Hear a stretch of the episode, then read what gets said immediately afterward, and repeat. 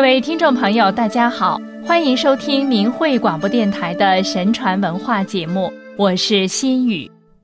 一进入腊月，就意味着年终岁晚的来临，而腊月初八，俗称腊八节，是人们祭祀神灵、祈求丰收和吉祥的日子，也是中国人的感恩节。它标志着新年的序幕正式拉开。民谣唱道。腊八，腊八，小孩要泡，姑娘要花。从这天起，人们就开始置办年货，迎接新的一年。古时腊月又称冰月、寒月，文人墨客多称为嘉平月。为何叫嘉平？原来这里面还有一段神仙故事。相传周朝末年，在陕西咸阳南关。有一个叫毛蒙，字初成的人，他性情慈悲良善，平日常积德行善，简朴素静，博学多闻。他预见周朝将越来越衰败，所以从来不到诸侯那里求官做。他常常感慨于人生转眼即逝，要抓住适当的时机处理好自身的事。于是他拜北城鬼谷子为师。跟他学习长生之术和仙丹秘方。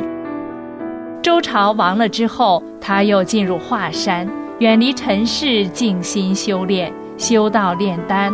后来乘龙驾云，白日成仙升天。在他成仙之前，都城里就流传着一首歌谣：“神仙得者毛出城，驾龙上升入太清。”时下玄州系赤城，济世而往在我营。帝若学之，腊家平。后来秦始皇爱好修仙求道，听说这事后，就把腊月改名叫家平了，所以一直流传到现在。那么腊八粥又是怎么个来历呢？原来与佛教还颇有渊源，相传。古印度北部迦毗罗卫国的太子，二十九岁那年舍弃皇家的豪华生活，出家修行。在六年的苦修中，他每日仅食一麻一米，终因饥饿晕倒在人烟荒僻的河边，被一个牧羊女看到了。牧羊女把自己带的各种杂粮混合在一起，采集了野果，用泉水煮成粥。一口一口的喂，把他救活了。太子恢复体力后，在一株菩提树下坐了七七四十九天，开悟成佛。由于他是释迦族人，后来佛教徒们尊称他是释迦摩尼，即释迦族圣人的意思。这一天正是中国的农历十二月初八日。后世的佛教徒为了纪念释迦牟尼的艰苦修行得道和牧羊女的功绩，便在每年的腊八用米和果物煮粥供佛，并布施众生。腊八就成了佛祖成道纪念日，或为成佛节。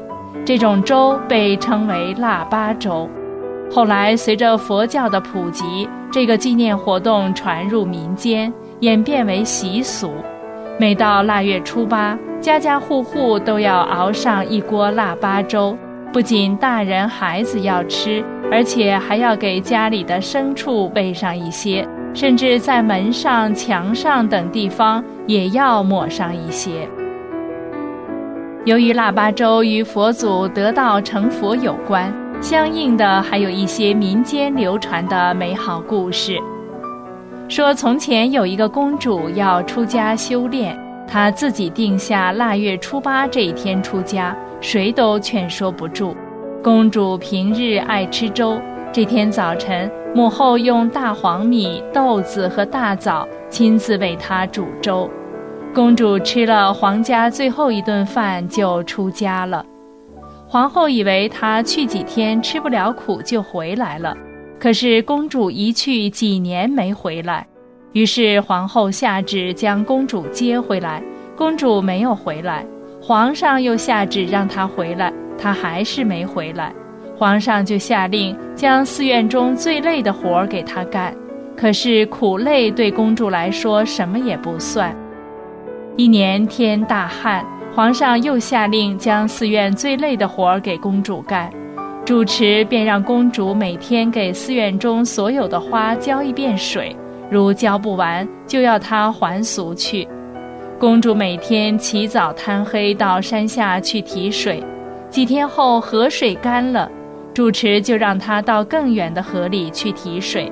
并告诉她：“你如果负不起这个责任，你就回皇宫去吧。”公主心意已决，她想了个办法，搭一个棚子求老天下雨。他定下午时下雨，如果午时求不到雨，他就与柴草棚一起焚烧。第二天起大早，他就开始求雨。午时到了，没有下雨。他便把棚子点着，自己坐在棚里纹丝不动。就在这时，他头顶上空突然起了一块云彩，下起雨来，将火浇灭。皇后同皇上又下旨让他马上回来。皇后想他想的吃不下饭了，皇上想他想的不能上朝了。公主接到圣旨后。将自己的手剁下一只给母后烧回去，把自己的眼睛挖下一个给父皇烧回去。皇上与皇后看到这些后，眼泪情不自禁地流了下来，同时也为公主高兴，明白了他修佛向善的心这么坚定，可以割舍世间的一切。这时，皇上抬起头来向上苍祈祷。还我公主全手全眼吧！不知是上苍听错了，还是另存什么天机，还给了公主一千只手和一千只眼。后来人们为了纪念公主，就把这腊八粥流传下来了。此后，这个风俗一直香延不衰。腊八粥吃不完，吃了腊八粥便丰收。人们虔诚地将腊八粥供奉于神佛，并祈求得到神佛的保佑。听众朋友，今年的腊月初八，您喝腊八粥了吗？好，感谢您收听今天的节目，下次时间再会。